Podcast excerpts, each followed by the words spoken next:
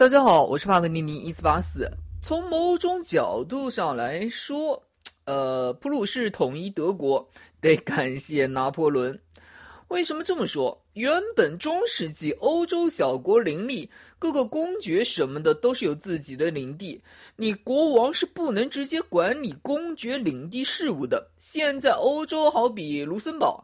他其实是公国，大公国，他的国王实际上只是公爵。我曾经说过，这种小国寡民，鸡犬相闻，老死不相往来，这个是老子特别喜欢的格局。这个在平时是没有问题的，但是，哎，一旦打仗呢？拿破仑横扫欧洲，莱茵河流域诸国根本抵挡不住。本来就是小国，战略纵深小，能调动的战略资源又少。面对拿破仑大军，自然不堪一击，以至于在莱茵河流域，拿破仑设置了一个亲法的傀儡政权——莱茵河联邦，作为法国和普鲁士、奥地利之间的战略缓冲区。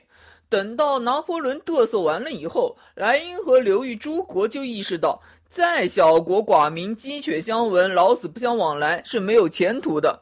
这个从内部心理上为普鲁士统一德国奠定了基础。呃，为什么要说这个？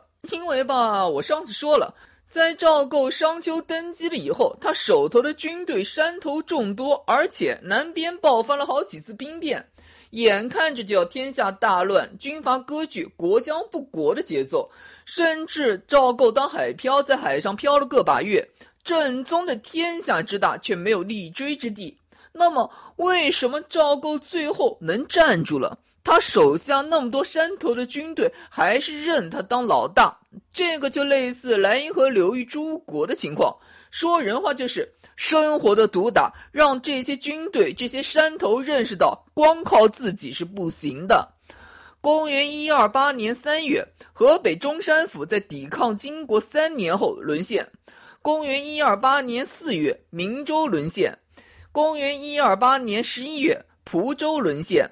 公元一二八年十二月，大名府沦陷。是金国人，人如虎，马如龙，上山如猿，下水如塔，特别猛。同时，呃，我能不能问一句啊？河北方向上，宋军的指挥是谁？赵构。抱歉，人家金国人一南下，赵构已经跑到扬州去了。所以理论上，河北方向总指挥应该是宗泽。为什么我强调是理论上？因为我之前说过，即便说宗泽手下的军队很多，那也是招安的义军，那也是山头众多，靠着宗泽的感召力，大家才勉强凑在一起。而等到公元一二八年七月二十九日，宗泽过世，诸多山头之间的粘合剂就没了。接替宗泽的杜充上来，马上切断了所有对民间抗金义军的支援，无论是金钱上的还是军事上的支援，全没了。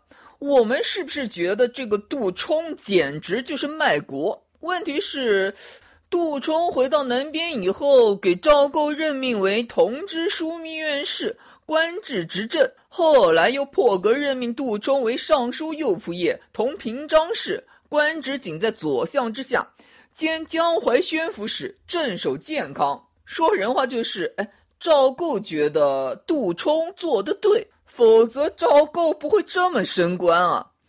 呃，这是怎么回事？大家注意啊，这个义军，义军这个词啊，其实是带着很强烈的主观色彩的。呃，如果我们用一个中性词，应该是。民间的武装，倘若说是正规军的话，那肯定是听中央朝廷的。可民间武装一旦做大的话，到底听谁的？这个就不好说了。呃，这些义军是抗金的，是爱国的，这话呀是没错。眼下是抗金，以后呢？万一呢？谁敢打包票？曹操起家那也是打黄金的，朱温、李克用、杨行密哪个不是搅黄巢起家的？你怎么说？这话可能不太好，你懂我的意思就成。就宗泽的军队来说，在杜充上任以后，原本投降宗泽的丁进、杨进部直接出走，也就是说，河北方向上各路的抗金军队应该是各自为战。不是说河北方向上抗金的军队作战不英勇，但是实事求是的来说，在华北平原上，你和骑兵正面硬刚，彼此之间又缺乏配合。哎，我在前面顶住，你在后面抄他后勤之类的配合，一个城一个城的和金国人硬耗，抱歉，真的耗不过。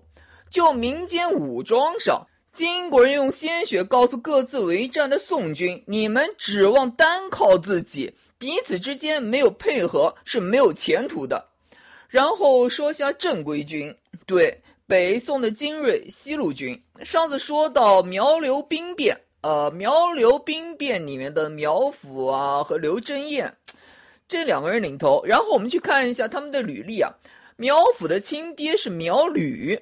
刘正彦的亲爹是刘法，苗吕和刘法都在童贯手底下对西夏作战，这两个人在大沙堆等处还合作作战过。换言之，苗阜和刘正彦两个人都是根正苗红的西路军的底子。那么苗刘兵变，是不是可以看成北宋最精锐的正规军西路军那票人对赵构登基耿耿于怀？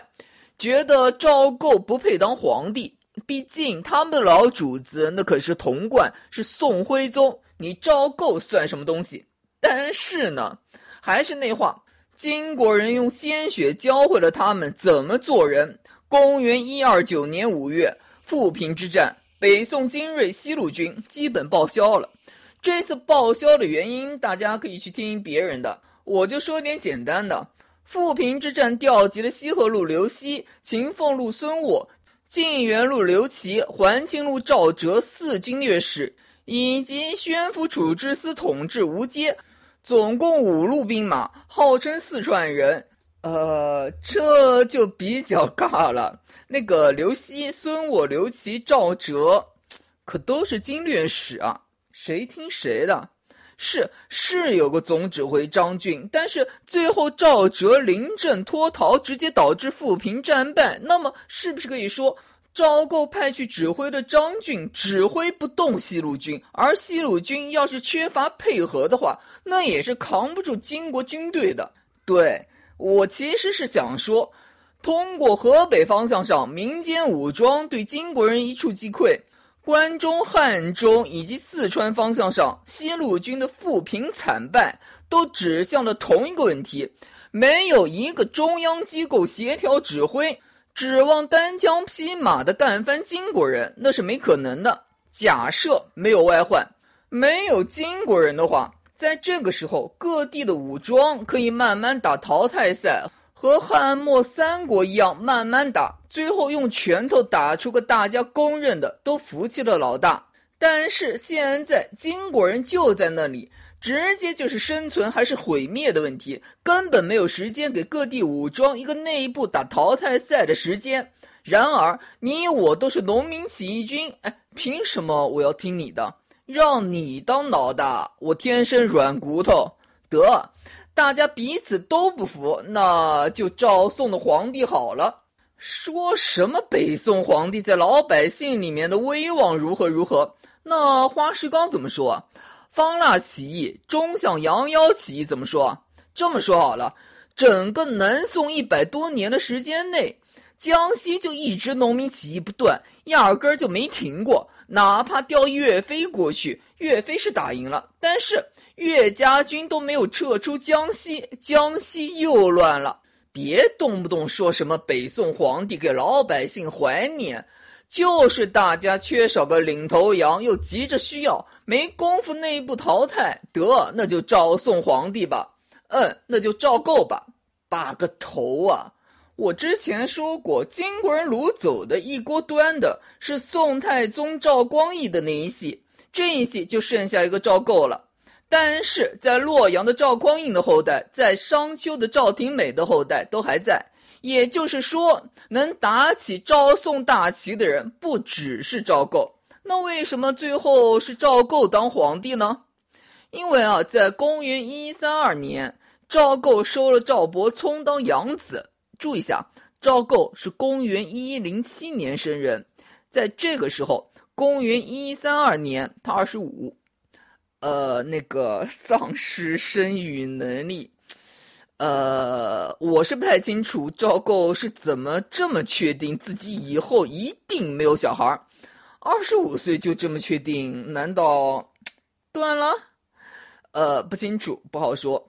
但是从客观现实来说，赵构收了赵伯聪当养子，考虑到赵伯聪是宋太祖赵匡胤一系的人，那么赵构的这个举动是不是可以看成？是赵光义的后代和赵匡胤的后代两支合流，这两支绑定了。那赵构为什么不能找赵廷美的后代呢？一来赵廷美自己是没有当过皇帝的；二来注意一个细节啊，就是赵构是在商丘登基的，赵廷美的后代就在商丘。换言之，北宋三支皇族。洛阳的赵匡胤后代，开封的赵光义的后代，在公元一二七年靖康之变的时候，这两支损失惨重，洛阳和开封金国人都打下来了，而赵廷美的后代在商丘实力保留的最好。假设赵构选择赵廷美的后代当养子，赵构这个皇帝可能随时都得成为一个闲散的太上皇了。也就是说，在金国人大举进攻的时候，各地武装军事力量需要一个能统筹调度、全盘指挥的角色，否则单挑是干不过金国人的。这个时候，他们找上了北宋的皇室，而赵构通过收养赵伯聪为养子，和赵匡胤后代合流，成了北宋皇室的代言人。既然大家都要找北宋皇室，那自然得找他赵构了。呃，其实这里存在一个比较尬的问题啊，呃，能不能投降金国？这个问题真是尬死我了。那个说起来啊，是敌我矛盾不共戴天，呃，抗战的时候汉奸也没少出啊，至少呃，投降金国人也确实是一条路啊。好比公元一二九年，济南知府刘裕直接的投降金国；更在公元一三零年的九月，在金国人的扶持下，刘裕建立了伪齐。公元一三零年，杜充投降金国，也就是说，呃，是有投降金国的，但是没有形成一种趋势、一种潮流。这是因为我们汉人有骨气。呃，那燕云十六州怎么在辽国人手里面一百多年、二百年啊？呃，呃，肯定是我们汉人特别有骨气啊。另一方面需要注意的是，金国人占据了中原，然后让我们汉人剃发易服。金国人强令河东、河西的汉人昆头变发。公元一二九年，金国元帅府又下令禁止汉人穿汉服。昆发的样式不合格，直接处死。对，就是以后吕真人的后代满族的多尔衮的留发不留头，留头不留发的剃发令。而多尔衮的剃发令下来以后，原本给清朝征服的江南地区再次烽烟再起。说人话就是，即便说原本是有打算投降金国的，一看到金国实行的坤发令。对汉文化进行清洗，原本想投降的心也就绝了。怎么说呢？金国人的心理呀，不是不能理解，就是我那话，哎，您不是优越吗？哎，你优越怎么还给我打败啊？用俾斯麦的话来说，真理永远只在大炮的射程之内。之后，金国人改变对汉族策略，甚至汉化，说到底，那是因为实在吃不掉南宋。得在政策上和南宋争夺民心，否则他们在中原站不住脚。是出于这个考虑，哪怕说蒙元什么汉化，哎，南宋皇陵有一个算一个，全部给八思巴的弟子杨连真家给挖了，还做了衍圣之法。这就是蒙元对汉文化的态度。最后还是因为要争夺民心，否则搞不定南宋，蒙元才稍微转向汉化。侵略者啊，永远都不会说什么仰慕我们的文化。哎，印加文化、玛雅文化、阿兹台克文化再灿烂，邦宪你不堪一击，你指望侵略者仰慕你的文化？少做梦了，别给自己加戏啊！综上所述，今天主要是想说，呃，赵构南宋之所以能够站住，有一部分原因在于金国人的配合。金国人咄咄逼人的攻势，导致各个山头看清了现实：如果不抱团，是没有前途的。尤其是金国人那种对汉人的打压政策，不抱团，直接就是毁灭。在这个基础上，大家才找来北宋皇室，大家团结在这个旗帜下面。而赵构通过收养赵匡胤的后代，取得了北宋皇室内部最为根正苗红的代言人的地位。找北宋皇室就找赵构，于是在这之前到处流窜、惶惶如丧家之犬的赵构，这才站住了脚。